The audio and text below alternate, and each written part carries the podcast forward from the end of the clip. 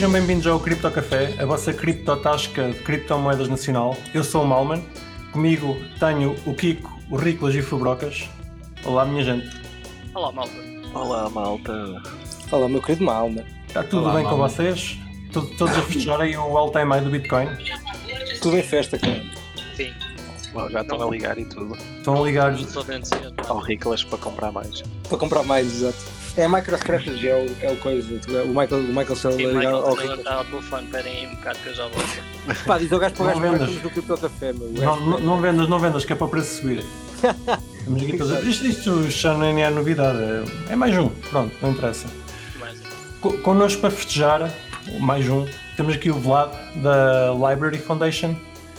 Olá, Vlad. Vlad. Eu estou a tentar dizer bem, falar. eu vou, eu- pedimos desculpa, mas ele não sabe falar português. exatamente, eu só, só É. para, para esclarecer, eu vou dizer Vlad e Vlad. eh, Não liguem. É do norte. Vlad. É do norte. É, eu acho que ele sabe o teu nome, ele não consegue mesmo dizer porque ele é pronto, ele não consegue falar bem. Exatamente. Está tudo Tudo bem, bem, sem, sem ofensa, não é nem meu nome de verdade. Eu sei, por isso é que eu não estou preocupado. Se fosse o teu nome de verdade, estava mais preocupado. Uhum. Aí, aí já poderia ser eh, considerado uma ofensa. É. Tu, tu és da Library Foundation, fazes, fazes alguns trabalhos na comunidade, certo? Isso, correto. Vamos Na verdade, então- faço parte da, da comunidade, como muitos outros, e dentro dessa comunidade ali rolou uma, uma eleição para participar da Library Foundation como dos diretores ali. Mas, no fundo, eu sou membro da comunidade, como qualquer outra pessoa. Uhum. Se calhar vamos começar pelo início e vamos perguntar quem é que és tu e como é que chegaste aqui às criptomoedas ou, ou à library em, em específico. Quem é que é o Vlad e como é que chegou às criptomoedas? Cara, Vlad, o Vlad é muito louco, porque assim, o Vlad, na verdade, ele é. Eu estudei engenharia civil, né? Foi lá que na faculdade que eu tive contato com criptomoeda. E ao mesmo tempo, enquanto eu me formava, eu virei skatista profissional. E aí eu. Skatista profissional, skatista, ok. de skate, skateboard. Sim, sim, já, já percebi. Ah, Por essa vocês não, esper... não, vocês não esperavam, né? e aí, né, eu já tive meu primeiro contato com criptomoeda lá em 2016, né? Comprei minhas primeiras ali e tal. E aí eu voltei, né, conheci o Library, né, conhecendo criptomoedas como um todo, acho que o Library tinha acabado de nascer ali. É, fiz uma conta, me envolvi um pouco, parei, e aí voltei uns anos depois ali mexendo na plataforma. E por ser skatista, ali eu conhecia bastante criadores de conteúdo, tanto da música quanto do skate, quanto de vários lugares. E aí a gente, eu chamei essa galera para começar a mexer também, a gente começou a mexer junto ali. E pela comunidade ali eu fui escolhido criador da semana com meus vídeos de skate, né? Comecei a ficar bem animado, comecei a me interessar pelo protocolo do Libre, como funcionava, comecei a me interessar por programação também. E, e aí de criador da semana, é, da, de criador da semana para outros programas que rolaram até esse lance da eleição ali, que foi minha história no Libre até ali. Então comecei de curioso no mundo das criptomoedas, depois eu comecei com os amigos ali, mexer ali, é, produzir o nosso conteúdo de outra maneira, fui me envolvendo, envolvendo na comunidade. Quando eu vi, estava viciado. acontece. Bem-vindo ao clube. eu- Exatamente. Eu queria te fazer uma pergunta antes de avançarmos, que hum, é o que é que é o library, que eu- se calhar, se calhar convém explicar, os nossos ouvintes, no final de cada episódio, ouvem que o nosso podcast está disponível no library, mas se calhar poucos sabem o que é, apesar de nós já termos falado uma vez ou outra. Não, tudo bem. Explicar o library é fácil. Eu acho que eu faço isso quase todo dia. É, cara, é, bom, o, a- o público do podcast já deve estar familiarizado um pouco com criptomoeda, né? E criptomoeda, quando a gente fala de criptomoeda, a gente fala de blockchain. E o Library, ele é um protocolo, uma tecnologia baseada em blockchain. E um jeito fácil de entender é através da seguinte frase: o Library ele faz com o ato de publicar o que o Bitcoin faz com o sistema financeiro, né? Então, ele é um sistema de publicação de- descentralizado. Da mesma forma que o Bitcoin, ele retira a terceira parte, que seria né, os bancos, os governos, quem regula a moeda, aquele sistema financeiro ali, o Library ele retira a necessidade de um servidor central.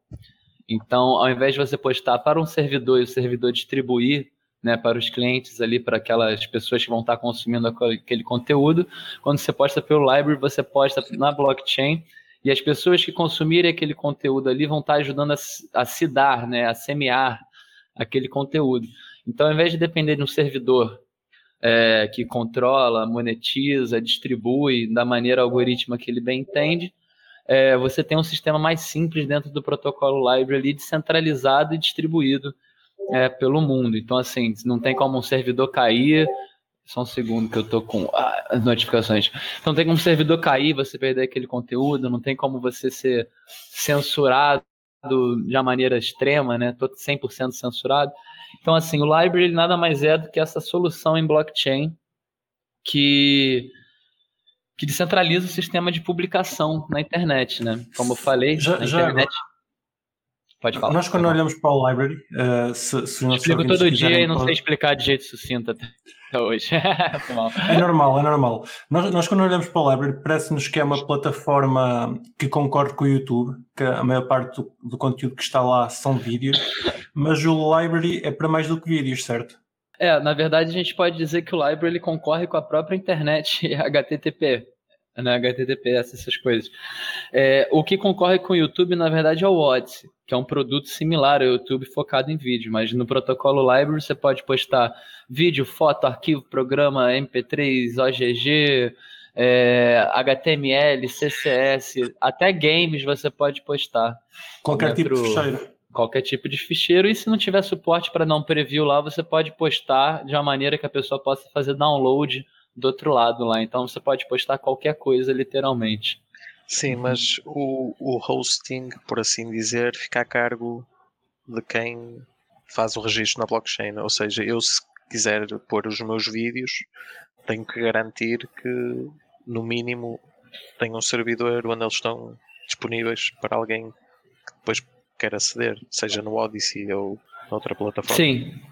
É, no sistema, no sistema ideal descentralizado, assim, você dependeria de alguma outra pessoa estar tá semeando ou você estar tá com seu, a sua máquina semeando ali. O que acontece, principalmente no caso do Odyssey, é que existem os servidores de apoio, justamente para sustentar a plataforma do Odyssey, que é concorrer com plataformas tipo YouTube. Pera, pera, Mas... o que é, que é o Odyssey agora? Ah, desculpa, né? Pulei essa parte. Bom, é, como ele perguntou o, é, sobre o Library, né, o Library é esse protocolo, essa solução, essa blockchain que armazena Sim. e distribui informação. O Odyssey nada mais é do que um portal, uma luneta, um renderizador, uma roupa para aquela para você assistir aquela blockchain. Então, na verdade, okay. o Odyssey é um portal que te ajuda a enxergar o que tem na blockchain um do Library. Sim. Um visualizador. Só que o Odyssey tem suas próprias regras, né? O Odyssey ele é um site americano que tem que, tem que está é, tá de acordo com, com essas regras definidas para o lugar de onde ele é distribuído uhum. ali. Então, no caso, se você quiser utilizar a blockchain do Library da maneira mais pura, você vai do aplicativo até o SDK, né, até a letrinha é, fundo preto com letrinha branca. Você pode navegar o mais profundo possível a partir dali. Aí você vai subindo as camadas até você chegar na superfície onde aparece o Odyssey transmitindo um conteúdo filtrado dessa blockchain. Certo, dá para fazer hosting a qualquer coisa e depois uma aplicação por cima pode fazer o filtro àquilo que quiser mostrar, dependendo das regras onde está hospedada. Perfeito, exatamente. Ok. E era isso que eu estava tentando fazer aqui agora, até quase perdi a hora, que eu estava tentando utilizar a blockchain do Library para criar uma aplicação que mostraria só conteúdo com uma hashtag específica, no caso de skate também, que eu estou fazendo para a comunidade. Certo. Então qualquer um pode fazer o seu Odds, qualquer um pode fazer sua blockchain, o seu sua aplicação baseada na blockchain do Library ali. O Library é um projeto open source, o Odyssey não é. O Odyssey é um produto da Library Inc. E o Library é um projeto open source que foi criado pela Library Inc. e entregue ao mundo aí para a gente fazer o que quiser com ele. Uh, eu ia, ia pegar se calhar mesmo por aí. Podes-nos falar do o que é que é a Library Inc. e como é que ela apareceu?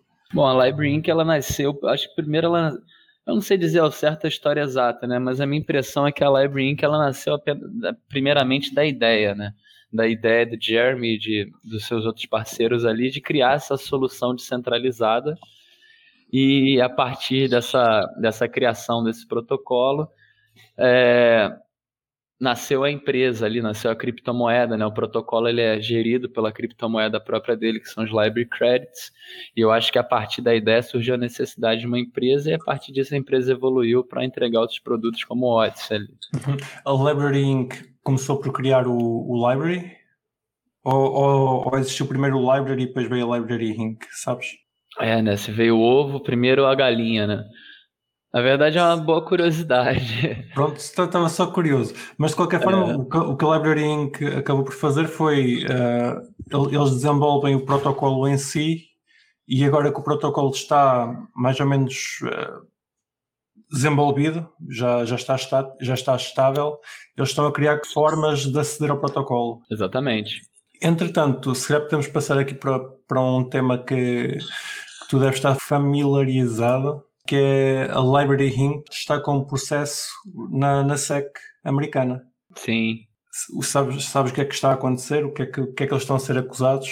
Bom, é, a Library Inc. é uma empresa americana, né? E a SEC, né? Um órgão americano também.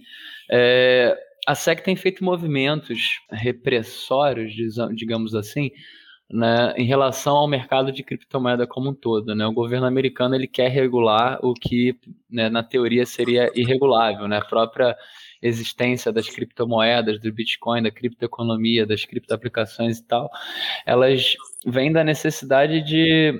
Uma das coisas que ela cobre seria essa necessidade de, regula, de regulação. Então, é, não é a primeira vez que a SEC faz algo contra uma empresa de criptomoedas. A gente tem um caso da Ripple aí, né, que foi processada pela SEC por outros motivos. E aí e outros antes, de, antes deles. E outros antes deles também, né? Inclusive, maneiro observar agora que a Ripple está bem na alta. e o que foi que aconteceu é que a SEC ela está caracterizando a distribuição de tokens da Library, que seria o LBC, como uma distribuição de valores imobiliários segundo uma lei americana de 1900 e muito velha. 39, sim. 39. Caramba, eu achava que era 39, tá certo. Eu ia falar 39, eu fiquei com medo, que bom que você confirmou. E é basicamente isso que está acontecendo. A Library que foi a próxima da fila ali. Muita gente se pergunta, cara, por que a Library, que não é um peixe tão grande em relação às outras ali? Tiveram alguns vídeos, tanto explicando a situação quanto satirizando também. Mas, de fato, agora a, o LBC que vinha numa alta de 1.250% desde setembro do ano passado, quando saiu a notícia da SEC, ela, a Bitrex, que é a principal exchange que trabalha com ela americana, teve que se posicionar em retirar do mercado americano, que causou uma recente baixa aí dos 28 para os 23, mas a gente já vê ela se recuperando ali, pelo menos essa questão especulatória ali em relação a essa notícia. Agora, o que eu acho que vale a pena dizer sobre essa situação é a SEC vencendo ou não, né? Primeiro que se ela vencer não é uma, não é uma derrota só para o Library, é uma derrota para diversos projetos né, que tenham praticamente mesmo, os mesmos modelos da, da Library ali. Então, primeira coisa é que seria uma derrota de todos, né? E segundo que seria algo contra a Library Inc. E a Library Inc. ela pode ir para o espaço que não vai que não vai acontecer nada com o protocolo. Pode, no máximo, talvez cair o odds.com, mas a gente ainda vai poder acessar pelo, pelo app, pelo SDK, pelos outros aplicativos que existem por aí. Então é uma questão assim. É uma questão que assim eu ainda não entendi o sentido e os outcomes, né? o que, que, pode acontecer a partir disso. A gente sabe que o protocolo ele é intocável, até porque ele está distribuído e refletido ao redor do mundo ali. Então a gente não precisa se preocupar com o nosso conteúdo ou com as nossas criptomoedas, a não ser que elas estejam no Bitrex se você seja um cidadão americano. Né? Se você não é um cidadão americano, não tem LBC na Bitrex, você não tem muito que se preocupar com isso, só esperar os outcomes disso, né? Agora, é uma coisa que a gente se preocupou muito no dia que aconteceu. Na verdade, foi né, a primeira vez que eu, caramba, até me liguei nesse tipo de assunto. Não, não, tinhas, não tinhas apanhado Só aí começaste a pensar o que, é, o que é que podia acontecer caso houvesse algum problema com a Library Inc., por exemplo. É, a gente sabe que é muito do, do, preço das moedas, por exemplo, do valor, ou até. Que na verdade é a única parte onde deve pode atingir diretamente coisas assim. A gente sabe que é, é sensível a especulações que estão ligadas às suas empresas que gerem as coisas, né? Mas a verdade é que uma empresa é uma empresa, uma comunidade mundial, uma comunidade mundial, né? Então, a primeiro momento a gente ficou bastante preocupado, Hoje a gente está um pouco mais tranquilo em relação a isso, né? Está dando bastante trabalho jurídico e, e no sentido de é, assessoria de imprensa.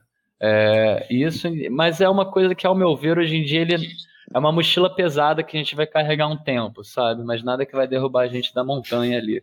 Está é, controlado. Mas yeah. não achas problemático existir um, uma dependência tão grande de, de, uma empresa por trás do projeto?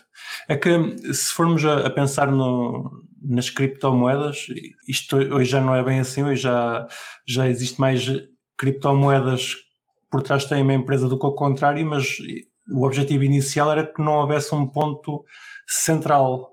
E o que eu estou a ver aqui entre a Library e a Library Inc. é que a Library Inc. é, é o ponto central da Library, em que eles são responsáveis por praticamente tudo o que se passa. Embora seja código aberto, existe um Estás a falar em, em, termos de desenvolvimento da moeda em si, ou seja, ou, e do ah, protocolo em si. Exatamente. Que fazem. Como tens a core team do Bitcoin, não é? No fundo, eles também gerem um desenvolvimento. Sim, a diferença é que a core team do Bitcoin não tem uma empresa. Exatamente. Sim. É um bom ponto de vista, inclusive, é, realmente. É que eu, eu, por acaso tenho uma, uma crítica da, da library que hum, é uma coisa boa e é uma coisa má, que é a library é, é não é censurável ah, no sentido que é um, é um blockchain e o que está no blockchain à partida está, está escrito em, quase em pedra mas existe conteúdo censurado pela Library Inc. no código da Library. Isso não pode ser um problema? Essa, peraí, deixa eu ver se eu entendi. É, você, a crítica seria ao redor de, teoricamente, não existe censura, mas na sua opinião existe uma certa censura em que lugar? No próprio código do Library. Pelo que eu percebi, pelo que já falei com nos mitos, costuma haver mitos no Discord da, da Library, uh, a Library Inc. está sujeita a pedidos de remoção de conteúdo a que eles são obrigados a fazer e fazem-no diretamente no código do, do, do, library da aplicação, em que, que eles fazem bloqueio do, do, do, do Odyssey, do, do Odyssey do library, penso que não. É, na verdade, que a, é como, como você mesmo falou, uma vez que foi dado o upload na blockchain, né, tá, tá escrito em pedra. Assim, a censura eu acho que, essa censura pura ali em relação ao, ao que é o conteúdo, ela não, não vai existir. O que pode existir é a Library Inc. remover as recompensas de alguém que está violando direitos autorais, coisas das regras americanas. Porque a, a, né, você não pode, você pode não aparecer no Odyssey, você pode talvez não aparecer no app, né? Eles podem ter fazer suas regras do app também. Na Exatamente. verdade, o app ele é o método mais puro é, que existe na hora de você utilizar, mas você pode fazer o seu, a sua própria interface para você Sim, não precisar mas... digitar o comando library net. Mas, se, se 95% das pessoas usa a aplicação que é compilada pela Library Inc., uh, na verdade estás a ser censurado, não é mesmo? É, você pode dizer... é mais ou menos. Eu, se calhar até posso eu fazer um bocado a defesa disso, porque pelo que eu estou a perceber, e corrijo-me se estou enganado, mas estás a dizer que é um pouco de censura pelo facto de a aplicação mais utilizada ser a OADC desenvolvida pela Library Inc.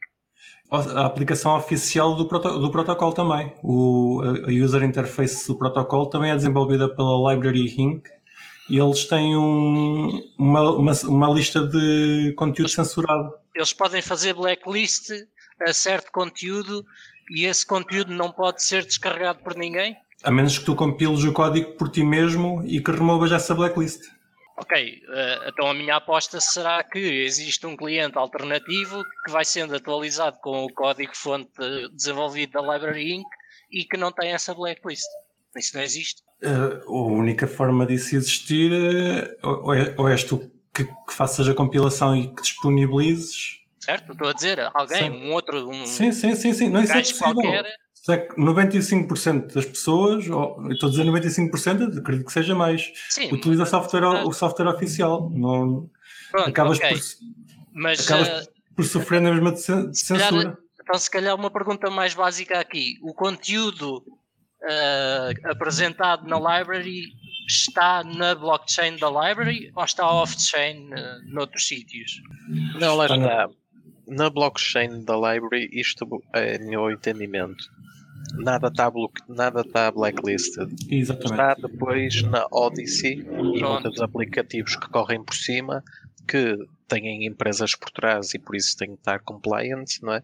Pronto, e os, dados, sim, os dados estão on-chain, é, basicamente é a minha pergunta aqui. Sim, os dados estão on-chain e isso, tanto quanto eu sei, não, é, não, é possível uh, Exato. fazer nenhum tipo de blacklist. Agora, não. Há, tem, há, tem que haver um alternativo. Ah. Pronto. A posteriori podes fazer. Agora, tu podes sacar o, o, código source do Odyssey, remover a blacklist e, e ter um YouTube. E foi isso que, Exato. que eu disse. De certeza que é, é como se. Sim, sim. É, co é como se tudo, tudo, tudo, tudo está disponível na blockchain e você vai passando por camadas de filtro para desejar, para assistir o que você deseja ali. No Library App, eu acredito, posso verificar depois, que não tenha nada numa blacklist. No Library App, eu acho que o nível de ação máximo que eles fazem é manejar as recompensas que eles distribuem para não se enquadrar numa remuneração de conteúdo não autoral ou existe é, não tagueado quando, como maduro, né? Existe um certo cuidado ali, mas o que a Library Inc. fez, ou digamos assim, o que o Jeremy fez, é, seria disponibilizar aquele protocolo. E, na verdade, nem no aplicativo eu acho que eles teriam obrigação de cumprir com alguma. com, a, com 100% a, a liberdade de expressão e a censura que eles entregam. Acho que a obrigação deles com a liberdade de expressão e censura, ele é, vai ali quando disponibiliza um protocolo e a tecnologia suficiente para isso ali, né? Então, tudo todo esse conteúdo ele existe ali na blockchain e você tem que navegar as camadas para você acessar aquilo. Então, talvez exista um manejo de acessibilidade dependendo do conteúdo dentro dos produtos da empresa, mas no protocolo das pessoas está ali disponível. Uhum. Vai ter um Isso pouquinho era... mais de trabalho se você quiser algo bem específico. Por acaso estou aqui à procura no, no GitHub, que eu tenho, tenho ideia que já, já encontrei isso. Mas se calhar avançando agora um, um pouco, Uh, estavas a falar das recompensas. Explica-nos como é que funcionam as recompensas para, para os nossos ouvintes que queiram receber uh, library credits enquanto ouvem, ouvem o nosso podcast. Beleza. Recompensas foi até uma das coisas que a SEC enquadrou né, no nosso assunto anterior, né? E justamente é até uma das diferenças entre o caso da library e outros casos ali, né? Porque a parte do ICO, né, Initial Coin Offering, lá que várias empresas fizeram, acho que foi o que deu estopinho uns anos atrás para começar assim, essas investigações da SEC ali. E justamente a Library ela não fez um ICO, ela não fez Initial Coin Offering, ela pegou os pre-mined coins, né, as, as moedas é, pré-mineradas ali, e ela distribuiu dentro desse programa de recompensas que é feito tanto para os usuários quanto para os criadores. Essas recompensas elas são uma gamificação da plataforma, né, onde você conforme vai é, cumprindo, né? E eu estou falando no caso das recompensas gerais, existem alguns tipos de recompensa lá na live. Então a recompensa mais geral, que é comum a todos, né? De primeiro upload, primeira recompensa, primeiros follows, seguir as primeiras pessoas, ela é uma gamificação da plataforma que conforme você vai cumprindo né, esse uso da plataforma, você vai recebendo. Então todo usuário que se cadastrar na primeira, no primeiro momento ali, se você se cadastrar no link de convite de alguém quem convidou recebe 8 LBCs no momento, quem foi convidado recebe 3 ou 5, algo assim. E esse, é, essa seria a primeira. Logo após ser validado para recompensas, né, você passar lá no sistema antifraude, que serve para as pessoas não criarem várias contas ali, que seria um registro por e-mail, uma verificação por Discord ali, você tá com essas recompensas de usuário aberto, né, que seria né, na própria, você vai no seu avatar, tem a aba recompensa ali, você vai ver o seu primeiro crédito, o seu primeiro upload, conforme você vai completando, você vai ganhando. Um outro nível de recompensas para os criadores seria o ganho por view, né? No momento a library está pagando em média ali 0,35 LBCs por view, que são mais ou menos 7 centavos de dólar, é, que é um ganho por view bem elevado se você comparar o YouTube e outras plataformas assim. Fora os custom codes e essas coisas. Então, assim, o sistema de recompensa deles é esse sistema para usuários que envolve a todos, o que é muito legal porque o usuário comum ele pode ter um LBC inicial advindo do seu uso para dar suporte nos seus criadores favoritos. E tem outro nível de recompensa que é esse ganho por view ali, conforme a pessoa vai ouvir os sete primeiros views de um usuário, contabilizam ali para uh, os arquivos que eles visualizaram, e quando ele visualiza esse LBC fica no arquivo, podendo o criador retirar esse LBC a qualquer momento, ou deixar esse LBC no conteúdo, né, que você deixando o conteúdo ele ganha mais discoverabilidade. Deixa eu ver se eu estou uhum. esquecendo algo de recompensa. recompensa por convite, recompensa dos criadores, recompensa por view. Então, e essas recompensas substituem o ICO. No fundo, desculpa, eh, tu fazes. É como se fizéssemos staking dos, dos tokens uh, nos vídeos para, em vez de ganhar mais uh, moedas, uh, ganhar mais views. Isso. Porque fica mais fácil de, de, os encontrar ou vai ser sugerido a mais a outros utilizadores. Isso, porque, porque existe isso, né? Uma das premissas do Library ao retirar o servidor ali no meio dessa equação e descentralizar as coisas, foi que a comunidade escolhesse por meio de visualizações, suporte, stake de LBC, tanto do próprio criador quanto de outras pessoas da comunidade, né, para suprir a falta desse algoritmo ali e para re reformular isso, sistema onde o LBC ele carrega o conteúdo e o LBC ele dita a discoverabilidade. Então, assim, ao invés de estar tá lá o servidor do YouTube dizendo o que, que vai estar tá na frente da homepage do aplicativo, o que vai estar na homepage do aplicativo, além da galera que você segue, vai ser a galera que tem mais stake de LBC no conteúdo. Da mesma forma, toda a busca e o sistema né, de discoverabilidade do library, que é feito baseado nos library names, né, nas claims. Então, seu, seu canal, seus conteúdos, eles têm essas claims. De acordo com o tamanho, o número de LBCs que vai ter em cada claim, que vai ditar a. Então, é, se você busca uma palavra tipo bola na pesquisa, o conteúdo com o nome bola que tiver mais LBC vai aparecer primeiro os canais que tiverem mais LBC vão aparecer primeiro e vão ser mais recomendados. Então é um staking de LBC que você faz que acaba atraindo mais LBC também para os seus canais. A minha dúvida é, é, só, imagina, ok, eu sou um youtuber. Não, aqui não sou um youtuber, sou um, um Odyssey, não sei o quê. e, uh, e, e, faço, e faço upload do meu conteúdo, não é? E no fundo tenho que ter esse conteúdo disponível no meu computador ligado à internet 24 horas por dia. Digamos que começa a correr bem e eu começo a ter muitos, muitos, muitos visualizadores.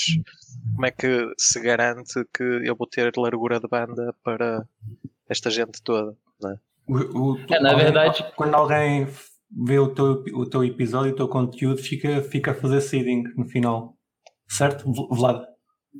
É, na verdade, é, esse, na verdade não é um problema, é a solução, né? Você ter vários visualizadores, eles baixam um arquivo identificador ali daquele, um arquivo reduzido, né? Quando você assiste, se eu assisto do meu aplicativo o seu conteúdo, eu baixo esse pequeno arquivo chamado blob, que tem mais ou menos uns 2 megas, e eu vou virar um seeder daquele teu conteúdo. Então, na verdade, você não precisa mais estar com o seu cliente do, do library ligado, se eu tiver com o meu. Se tivermos nós dois com o aplicativo ligados ali na bandeja e eu visualizei o seu conteúdo, você está se dando o seu conteúdo e eu estou ajudando a se dar o seu conteúdo, né? Em um certo nível. Existem outros níveis de você poder apoiar outros criadores se dando seu conteúdo através de aplicações desenvolvidas pela própria comunidade. Mas Respondendo okay. essa pergunta, né, quanto mais pessoas visualizarem, na verdade, você vai ter mais gente a seu favor se dando aquele seu conteúdo.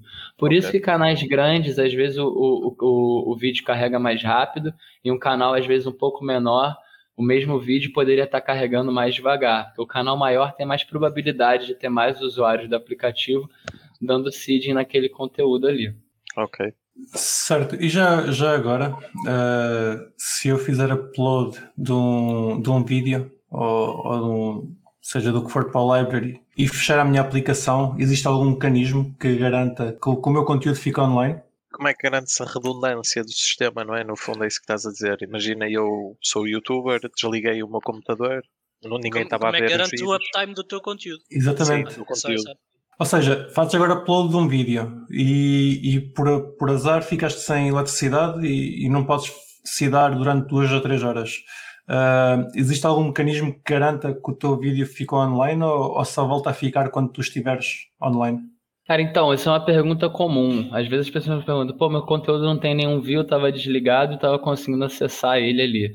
Eu acredito que o, o library ele ainda existe, ele utiliza refletores para ajudar esses conteúdos a não ficarem vazios. Eu acredito que a primeira visualização, ah, é verdade, até lembrei dessa, lembrei disso, é isso mesmo. É, a, primeira, a primeira vez que você dá o upload ali, existe um servidor de apoio da library que funciona como se fosse uma pessoa ali, que ele visualiza o seu conteúdo sem contabilizar. Então ele vai ficar lá com zero visualizações e ele ainda vai ter aquele servidor ajudando. Sendo que esse servidor, né, ele está lotado de todo o conteúdo ali, né, dividem alguns servidores para caber e tal, mas você tem essa ajuda desse esse view automático, né, que a LiveRink dá no teu uhum. Primeiro view automático, né, do seu upload. Então você pode dar upload, desligar sua máquina, que ela vai estar acessível, uma velocidade vai dar, vai dar um buffering, é, um leve buffering ali, e existe até um transcoding que a plataforma oferece, né, uma opção que você coloca lá que ele fica até mais amigável à sua reprodução, até para não dar essa travadinha caso ela só tenha uma pessoa se dando. Né? Mas se você parar para pensar, nada mais é do que o torrent, né? Eu até quando eu falei sobre, estava explicando o library, tem uma outra frase que a gente costuma usar que é o library nada mais é do que o bebê, né? O Bitcoin transou com o torrent e nasceu o library ali. Então, da mesma forma que às vezes você vai baixar um filme ali, você vê o número de seeders para decidir a velocidade do download, né? Todo mundo aqui já baixou filme em torrent, acredito eu. É... Nunca fiz isso, não, não ah, sei. Tá é, tem a Polícia Internacional aí, né? Não pode falar. não, sei, não, sei, não, sei, não sei o que é que fala. É, torrent, o que, que é isso? Enfim, tem um número de seederzinhos ali do, né, do, do torrent, e esse número de seeders que está tá relacionado à velocidade do seu download. Então, library é a mesma coisa, dependendo do número de seeders, você vai ter uma velocidade mais rápida. Uhum. No torrent, no caso, se você tiver um seeder e esse cara estiver offline, tu não consegue baixar, dá erro. Então, acho que a library ela faz essa... Acho não, né? Ela faz essa... Sim, também tinha essa ideia. É, tem essa estratégia. Agora que falaste isso do, library ser um, uma espécie de torrent misturado com blockchain, se, pois uh, isto, isto é uma espécie de, de Pirate Bay em que hum, não existe uma entidade central que tenha, que tenha os torrents, está, está, distribuído por toda a gente. Pô, mas aí tu comparar o library com o Pirate Bay com a Polícia Internacional aqui com a SEC nas nossas costas, aí você tá ferrando a gente. mas, mas, é um pouco isso. Mas é, não, não, eu entendi seu exemplo, só quis dar essa zoada. Fica aqui um bocado, um bocado perplexo como é que o pessoal do Pirate Bay ainda não, não migrou todo para a library. Não, um, porque no fundo estás a criar um registro imutável de que tu fizeste SIDA àquele fecheiro também. E opá, claro que isto pode ser dissimulado, mas não sei se na realidade há esse incentivo. Né? E acho que isso é um, um, um dos é pontos a favor do, do, do, library, sim, e do próprio sistema, da forma como está montado. É, um, é, é isso. É, Achas que é um ponto a favor? Eu estava a pensar que era um ponto contra.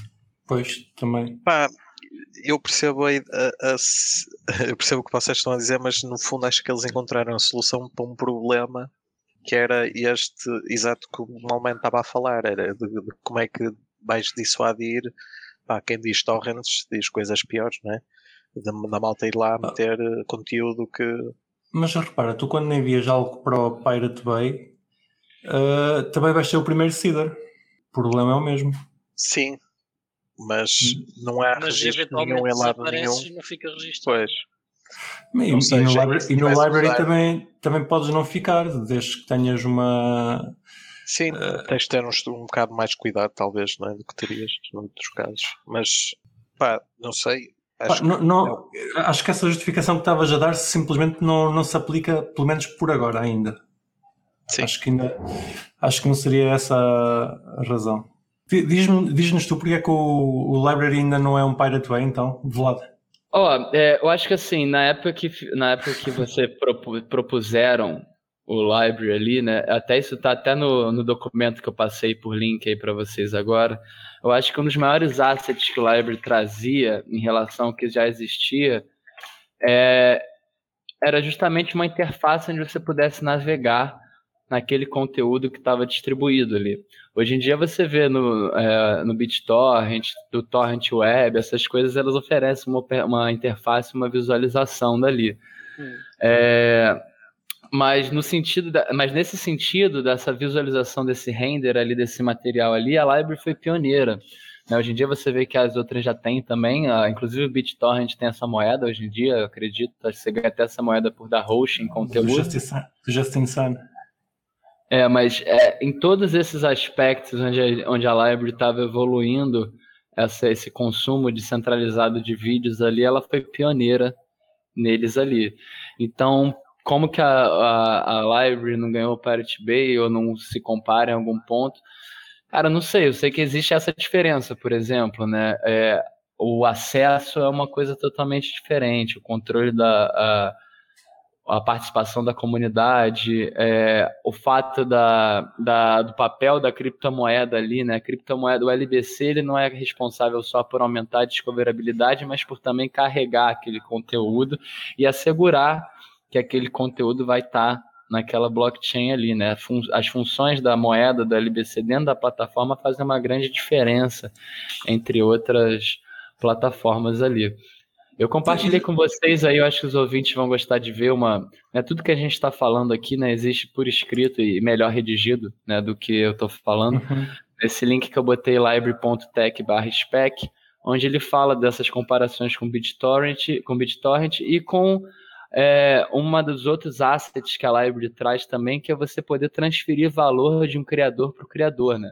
Então, né, se eu te mando uma tip, uma gorjeta de LBC entre as nossas carteiras, né, aquilo não vai ter um cut que a plataforma vai tirar, é uma coisa diretamente P2P pessoa a pessoa ali, que se eu te enviar um LBC, vai chegar um LBC. Se você ganhar. Eventualmente tens uma, tens uma taxa de rede, não? Na verdade, é, na, visto no tipping. uh, suponho. Para banda é. enviar um, tens que enviar um ponto qualquer coisa, né?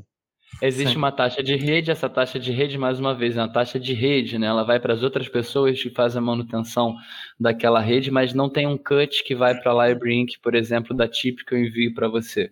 Então, esse aspecto manteve-se descentralizado e eu, é, é, uma das poucas plataformas que eu vejo esse tipo de, de feature. Na verdade, Já, não parei para só, só para, para, dizer aqui publicamente que nós já ganhamos 5.12 LBCs com o nosso podcast. Estamos, estamos extremamente ricos. Eu vou trocar isto tudo por loucas. É. É. Melhor estratégia de trading. Sim, sim, sem dúvida. Um, já agora, uh, Vlada, e porquê é que tu usas o, o library? Qual é que é o teu incentivo? Cara, o meu incentivo eu acho que o que eu mais gostei de ter usado o library que me prendeu ali é quando eu colocava meu conteúdo, e agora eu vou dar uma perspectiva pessoal, né, bem específica, quando eu colocava meu conteúdo de skate, que era com que eu trabalhava, né, trabalho ainda, é, no Instagram, no Facebook, aquilo tudo rodava localmente ali, né, de acordo com o algoritmo que enviava para as pessoas, de acordo com os interesses que eles decidiam. Uma das coisas que eu achava mais legal no Library no início é que eu colocava o meu conteúdo brasileiro ali, pessoas do mundo inteiro tinham acesso àquilo. E, e aí, beleza. E aí tinha, pô, ganhava a né? Isso é legal, monetização de conteúdo também é algo que incentiva pra caramba. Mas foi quando eu conheci a comunidade e comecei a trocar ideia com essa galera do mundo inteiro que tinha um objetivo em comum e trabalhava junto em prol daquele objetivo, tanto fosse desenvolver a aplicação em conjunto, quanto a comunidade daquilo em conjunto, aquilo começou a me ganhar de um jeito muito forte. É, é uma troca de informação muito grande, né? Você não consegue. Olha, deixamos te ouvir. Deixamos te ouvir. Cortou ali um bocadinho. Cortou aonde? Estavas a dizer que por causa da comunidade é que te interessaste na library. Isso, a comunidade que me prendeu tanto pelo que eu aprendia, pela convivência, contato próximo que você pode ter com os crianças, você pode trocar é, DMs, né, direct messages direto com os criadores, que é uma coisa que você não vê no YouTube. Você tem um problema, você manda um e-mail, o YouTube nem te responde. Então foi uma coisa que eles dão espaço para você se envolver de acordo com seus talentos e de acordo com o que você quer fazer ou aprender. E isso é, e foi um contato muito bom para mim. Eu acho que me engrandeceu pra caramba como pessoa, dentro das minhas skills, das minhas habilidades ali, de conhecer outras coisas, de saber a opinião de pessoas ao redor do mundo sobre o conteúdo ali.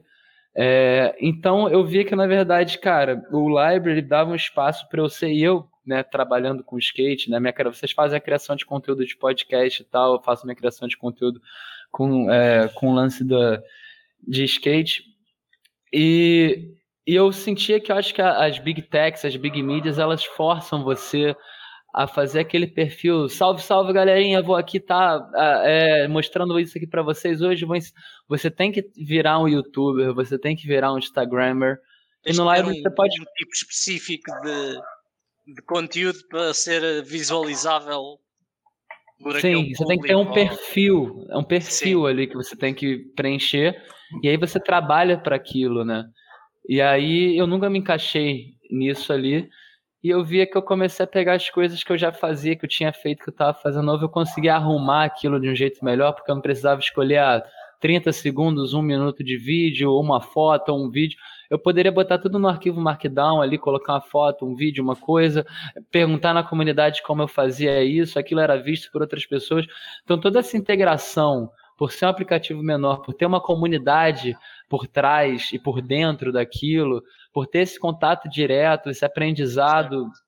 Foi isso que eu acho que me conquistou mais em relação à parada do library. E é isso que eu acho muito foda até hoje. Até arrepio de falar, eu acho bem maneiro mesmo. Ou seja, o que, o que te agarra ao library é mais a, mais a comunidade do que se calhar a plataforma. Sim, sim. Não vou mentir que, pô, a renda que vem do Library é super legal, ainda mais para eu que tô aqui no Brasil e tal. É, tem essa. A, a, minha parte como criador é completamente satisfeita em relação ao que a plataforma oferece de retorno pelo conteúdo que tens, você posta. Tem, tem isso, tens, mas tens... o que me pega como um todo, como pessoa, que não é só o perfil meu criador, né? Que o nosso, nosso perfil, na verdade, ele é uma projeção que a gente cria da gente. Então, minha projeção está satisfeita ali. O meu eu completo como um todo, se satisfaz com esses aspectos da comunidade, com esse uhum. aprendizado, essa troca. Esse movimento de grupo, eu sempre fui um cara bem de coletivo, assim, então acho isso bem foda. Open e source. consegues ter uh, bastantes visualizações no library? Cara, eu consigo. Eu consigo, na verdade, com a metade dos seguidores que eu tenho nas minhas outras redes no library, um que eu consigo uma renda que nunca existiu nos outros, né? Com a metade dos seguidores. Uhum. Outra que hoje em dia eu tenho um certo LBC para dar um impulso ali. E eu acho que na verdade você tem mil views de pessoas interessadas, mil, cem views de pessoas interessadas ali no seu conteúdo que comentam e que interagem com aquilo, às vezes vale mais do que as mil visualizações do Instagram, por exemplo, ali.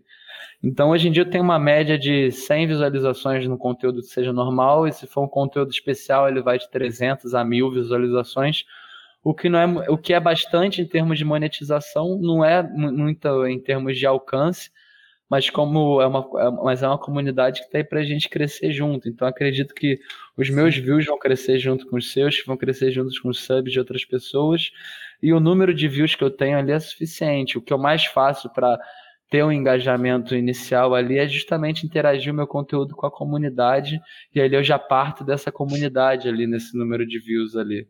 Uhum. Então, é, não são muitos, mas são suficientes para mim. Nunca fui correr, ah. nunca corri muito atrás disso, né? Corri, sempre corri mais atrás de expor ali meu material, poder mandar, poder eu mesmo ver, muito baseado em minhas memórias, assim. Então, mesmo sem correr atrás disso, estou satisfeito e acredito que vai melhorar cada vez mais. Sim. Já, já agora, aqui para os, para os meus caríssimos colegas, uh, vocês consomem conteúdo de plataformas habitualmente? Kiko, se calhar comece por ti. Sim, muito YouTube, sim. Muito YouTube. Uh, mas tenho andado cada vez mais a tentar consumir do, do library. já, já usava já a plataforma? Uh, o Odyssey, sim. Uhum. Só como visualizador. E agora tenho, desde que temos lá o podcast e tal, comecei a tentar uh, ver, ver mais lá. Ouve, ouves o podcast pelo, pelo Odyssey? Ouço o podcast pelo Odyssey. o Kiko faz, faz parte dos nossos ouvintes, acho muito bem. E também ouço sempre. Tu, Ricos, onde é que consomes conteúdo? Uh, muito YouTube e Twitch. Twitch também. Uh, e achas que há, há coisas que o Library te agradaria em relação a essas plataformas? Opa, eu acho que aqui, uh, enfim, eu desconheço, para ser muito sincero, desconheço a plataforma do Library, não, não consumo lá conteúdos e então mas existem outras, se conheceres outras. Pois, mas uh, lá está. Eu aqui vou-te dizer que há aqui um fator muito simples que é First Mover Advantage. Uh. Como continuam a fazer as coisas suficientemente bem, continuam a ter a nossa atenção. Uh, enfim, basicamente é isso que acontece. Por isso o é que o efeito de Facebook rede, não teve é? sucesso e o, e o YouTube tem sucesso. E, eh, Sim, mas, mas, por exemplo, na questão que ele falava da monetização, tu no YouTube para conseguir ter um mínimo de, de retorno, não é? Precisas de milhares de milhões de Milhares. views, Não, é? Yeah. não faço ideia, mas eh, muitas. Que se calhar no library consegues ter algum retorno com já com um mínimo. Sim, sim. Não, eu acredito isso. Eu, acredito que mesmo para criadores de conteúdos que seja mais agradável porque encontram mais criadores na própria área com quem podem interagir. Não, Isso e, e, e depois aquele risco que, desculpem interromper, mas aquele risco que é muito sério de que, pá, eh, concordes ou não alguma censura que acontece nessas plataformas que aqui não pode acontecer, porque no YouTube, se eles decidirem que estás a infringir não sei o quê, e Tem- tu, Tens uma música por trás que que tem direitos de autor. por exemplo, e tu concordes ou não, eles eh, muitas vezes chegam a um ponto de, de remover o conteúdo todo e, e com o conteúdo vão os likes, vão Sim, eh, as visualizações e não sei o quê, é todo um trabalho que, que se E no, perde. e é? no library, já agora a questão, no library se houver, por exemplo, uma música que leve com um DMCA request, o que é que acontece? Sai da, da Odyssey, mas na, na, na, na, na blockchain continua, não é? Está e o bem, está conteúdo bem, que está tu bem. continuas a, fica. a partilhar, fica blacklisted. Acho que o teu argumento aí perde um pouco. Não é um argumento propriamente a favor, é igual, é semelhante. O conteúdo deixa de estar visualizado Não, na A plataforma. diferença aqui é que, mesmo que bloqueiem, ele está lá e não se perde. Não na bloqueia minha o opinião. conteúdo todo, pronto. Sim. Nem a metadata dele, nem os views, Exato. nem, os accounts. Tá Na verdade, não- um grande argumento do Odyssey é que se você faz o sync do YouTube, do seu YouTube, você vai ter para sempre um backup lá. certo. E a verdade é que o YouTube utiliza informa é, muitos robôs, né? Utiliza muitas automações para detectar isso, que às vezes erra, o que faz você deletar, deletar o seu conteúdo por erro. E se por acaso estiver certo ali, você não tem a opção de baixar aquilo, salvar alguma coisa daquela história que você criou. Simplesmente aquilo é deletado de maneira automática, o que no Odyssey é mais difícil de acontecer, porque você precisa ser, na maioria das vezes, ainda denunciado por isso ali. Então é uma coisa mais de se eu sou o criador daquela música e eu me senti ofendido com aquilo, eu vou lá e não tem ali um, um robô policial ali que vai fazer aquilo. É uma questão de você dar o claim naquele seu direito ali. Sim, né? mas Talvez aí, no eh, futuro existem, existam é, ferramentas automáticas ali para isso. Eu acho que até é, deve Sim, existir ali no se não existem, eventualmente, onde existir, sei, é é. tudo uma questão de escala, na minha opinião, para ser necessário isso existir, caso comecem a ter muitas queixas, muitos DMCAs. Sim. pronto, acho que é tudo uma questão de escala aí, muito sinceramente. É, o que acontece, Mas o que que acontece, mais o que amiga. acontece em relação à música, por exemplo, é a pessoa que posta coisas que né, na verdade, pô, se ela postar uma coisa, às vezes até vai passar batido, mas você vê canais inteiros copiando conteúdo, aqueles canais vão lá e tem as suas recompensas desabilitadas. Então, se a pessoa quiser ainda pegar um filme da Marvel e colocar lá, ela vai ter, no momento que ela for identificada, ela vai ter as recompensas dela retirada, mas você, fã da Marvel, que fala, pô, obrigado, queria baixar, babá, sou pirata, também tô nem aí pra porra nenhuma, você vai lá e dá uma tip pra ela, você fala, toma 5 Pois, LBC. era, era isso que eu te, ia te perguntar Entendeu? agora isso. Ah, As recompensas são, são distribuídas pela Library Inc., mas, não, ma- mas eventualmente hão de acabar também. Sim. O, obje- o objetivo é que, que sejam tipos de utilizadores para utilizadores. De pessoas para pessoas. Porém, é, quando vier acabar essa distribuição das recompensas, é quando deve entrar o sistema que não, que é o que difere uma, da, uma coisa da outra também, né? o, o Odyssey do YouTube. O YouTube e outras plataformas, a maioria das plataformas tem o seu sistema de monetização baseado numa, é, numa receita de Publicidade. ads, publicidade, isso. E não existe publicidade na library se você tiver logado numa conta, né? Ela existe só se você estiver assistindo sem login e tem a propagandinha tão boba quanto as do Brave lá. Show.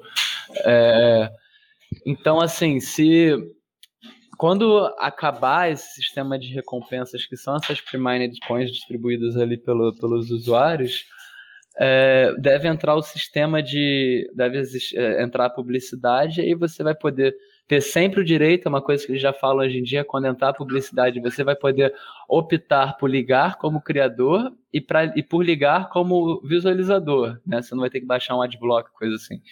É, você vai ter a opção de utilizar elas ou não, e elas seriam a, a substituição do sistema de, de recompensas ali. Uhum.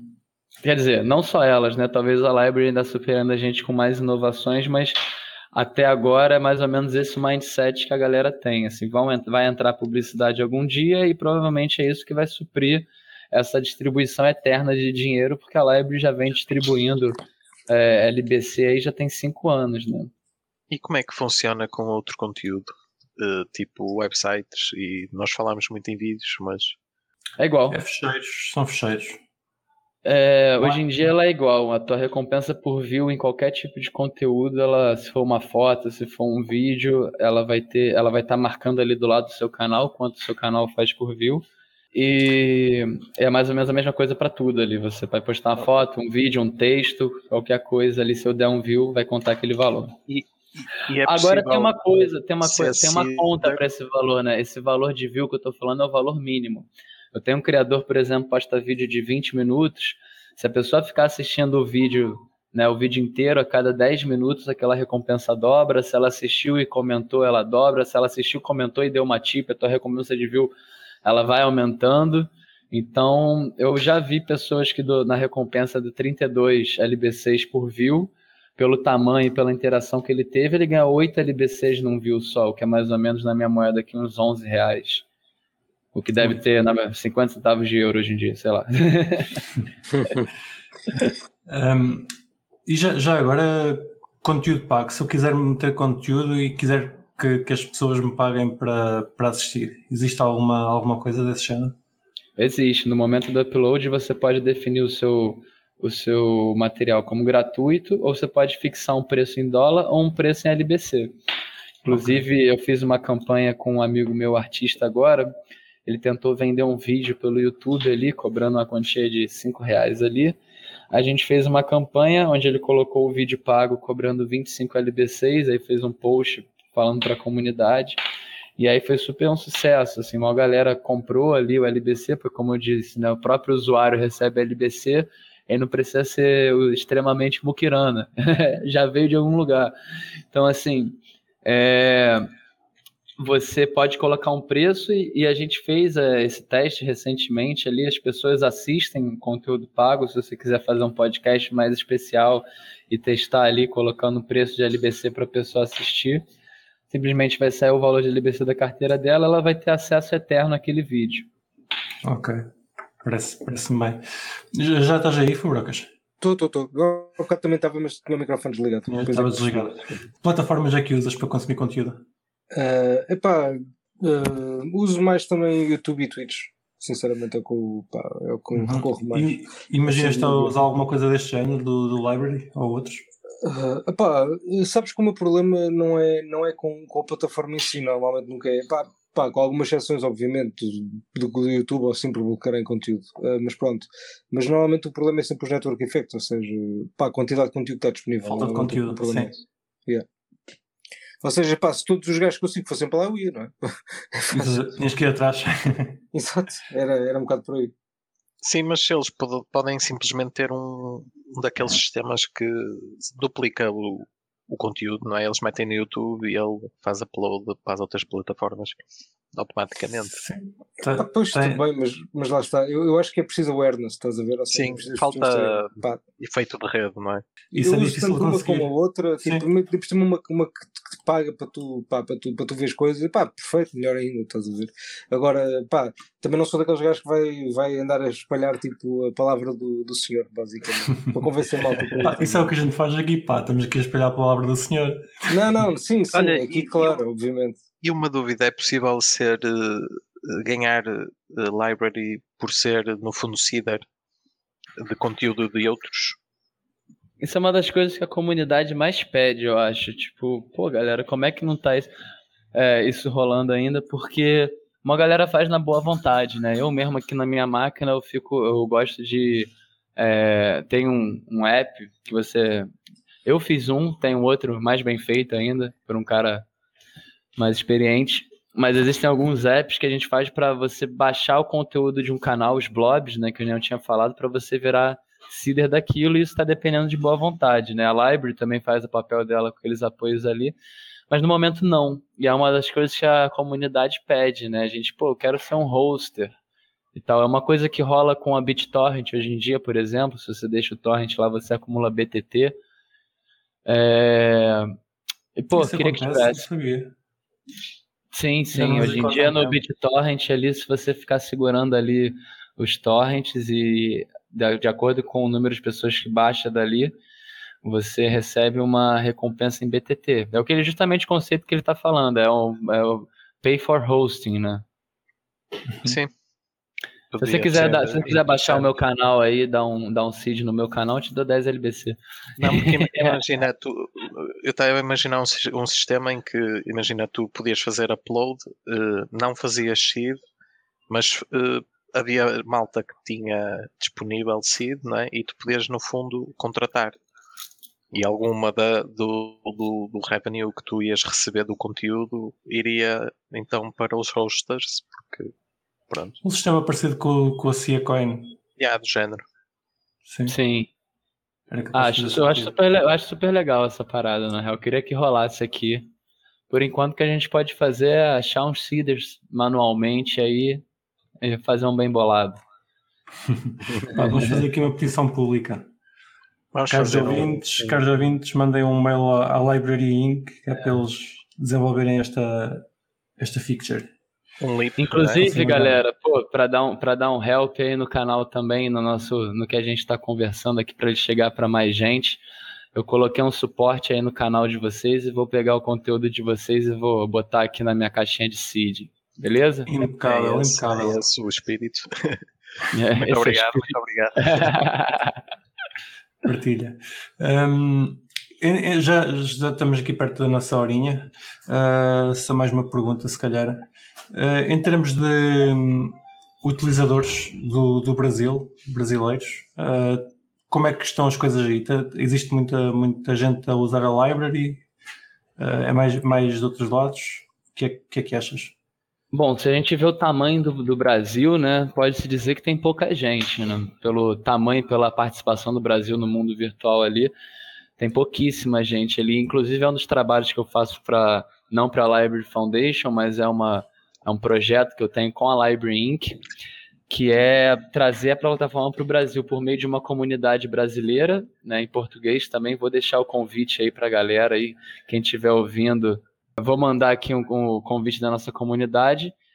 E é, a gente tem feito um trabalho para ter cada vez mais criadores do Brasil ali para atrair mais público aumentar ali, né, esse objetivo também, é, aumentar essa participação. E, na verdade, a gente chegou num número bom de criadores já brasileiros suficiente para a gente fazer uma homepage brasileira. Então, como eu falei, o Odyssey é uma plataforma de né, ela é uma plataforma mais centralizada, ela tem uma curadoria ali na frente e a gente pode controlar aquilo de uma certa forma que seja interessante. Então, a partir da semana que vem, ou daqui a duas semanas, posso atrasar uma coisa ou outra, ou quem acessar o Odyssey aqui do Brasil vai estar assistindo, né, ou se por uma VPN aí, se estiver acessando por um servidor brasileiro, ou se o seu browser estiver em português, eu acho que vai ser pelo browser, então a galera de Portugal também vai ter isso aí. É, vocês vão estar assistindo na homepage uma whitelist de canais em português ali, o que vai incentivar um pouco esse crescimento, porque você chega na plataforma ver tudo em inglês aqui no Brasil, é mais difícil da pessoa ficar, ela começa a ter uma dúvida, não tem a comunidade para dar um suporte, a comunidade é toda em inglês, é difícil dela ficar também. Então, na verdade, o início disso foi lá atrás, quando até conheci o Malman lá, quando a gente criou a sala português do server da Library Foundation, era o início disso. Então, essa sala portuguesa, onde a gente começou a trocar ideia lá atrás, lembra, Malman? Uhum. Ela era início disso, ela se transformou num server. Enquanto isso, a gente foi curando, armazenando, listando criadores brasileiros que tanto participariam disso quanto trariam mais pessoas na plataforma. Então, a gente está no meio desse processo de trazer a tecnologia do Library através do Odyssey, primeiramente, para o Brasil. E foi até o que eu perguntei para o Malman também, cara como é que é Portugal nessa história? A gente fala quase a mesma língua. Temos diferentes costumes e culturas e tal, mas É, existe um espaço na comunidade brasileira que a gente pode fazer esse merge ali também. É, e, e, cara, eu tô bem ansioso por isso, na real. Fico bem legal, fico bem feliz de estar falando em português sobre o Library para seis pessoas diferentes aqui também. E, e o objetivo, objetivos é justamente é, crescer essa comunidade ali. Então sejam bem-vindos se quiserem participar, uhum. produzir seu conteúdo lá. Nós vamos deixar, os links todos, vamos deixar os links todos na descrição se, se algum dos nossos ouvintes quiser, quiser entrar e é sempre bom. Eh, são coisas, é uma, uma comunidade que está, está em crescimento, como estavas a falar, e, e, precisa de pessoas que estejam interessadas. E se, se houver alguém que nos esteja a ouvir e queira dar uma espreita dela, sinta-se à vontade. Ou mesmo criadores de conteúdo, pá, uh, façam um upload para o library, não, não custa nada é só mais um sítio. Até, até acho que existem ferramentas para, para, para enviar automaticamente para o YouTube e para o Library, certo? Falaste-nos disso há pouco. Sim, tenho ideia ah. que sim. E, e lá está, não é, não perdem nada, é só ganham. Exatamente. É, quem, quem, tem um, quem tem um canal do YouTube aí, se quiser experimentar, é só fazer uma conta e 5K. Você vai ter o mesmo trabalho que você tem no YouTube, mas você vai poder estar tá, já tá tendo uma renda em criptomoeda também a mais do que você já faz. E você vai estar tá podendo começar a experimentar o protocolo pelo lado mais confortável daquilo uhum. ali, né? Exatamente. Um, Vlada, uh, vou-te fazer a pergunta da praxe, que é tu estás aqui nesta coisa das criptomoedas. Lembras-te quando é que foi o teu Pizza Day? Quando é que gastaste criptomoeda, Bitcoin ou outra coisa em, em algo? Quando eu gastei? Sim. Primeira vez. Pô, a primeira vez que eu gastei, não sei se eu posso falar. a gente vai estar no YouTube, né? Não sei se eu vou poder falar. Maconha. Falaram para mim. Pronto. acho, acho, que, acho que é muito bom, acho que é muito bom. Olha, obrigado por ter estado cá connosco uh, por este bocadinho. Deste-nos aqui uma explicação em peras. Queres nos deixar uh, links, uh, contactos para os nossos ouvintes, se, quiser, se alguém quiser entrar em contato contigo?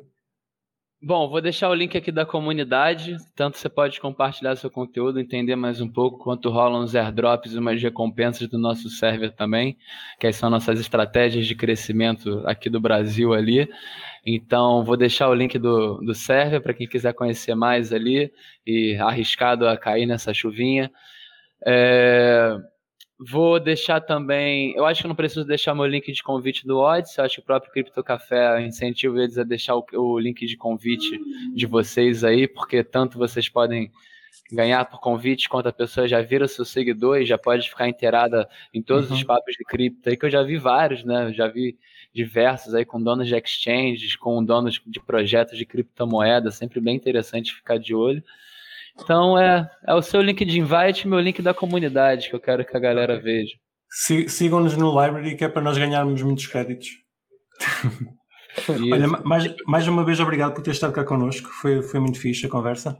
Para os nossos ouvintes, nós agradecemos que tenham acendido uma vela pela, pelo .xmr.pt, que ela já está de volta, uh, valeu a pena já está operacional, vão lá minar. Uh, vão procurar emprego à Bition. Se quiserem uh, saber um bocadinho mais sobre trading e afins, vão à, aos CryptoNerds. E se quiserem comprar bitcoins ou outra moeda, tipo Bitcoin, vão à Lusa Digital Assets e nós voltamos a falar para a semana. Até para a semana. Até para a semana. Tchau, tchau. Até. Até, sei lá. Valeu, galera. Obrigado aí pelo espaço. E não se esqueçam de nos seguir na vossa plataforma favorita, seja ela qualquer podcatcher, Spotify, YouTube ou Library.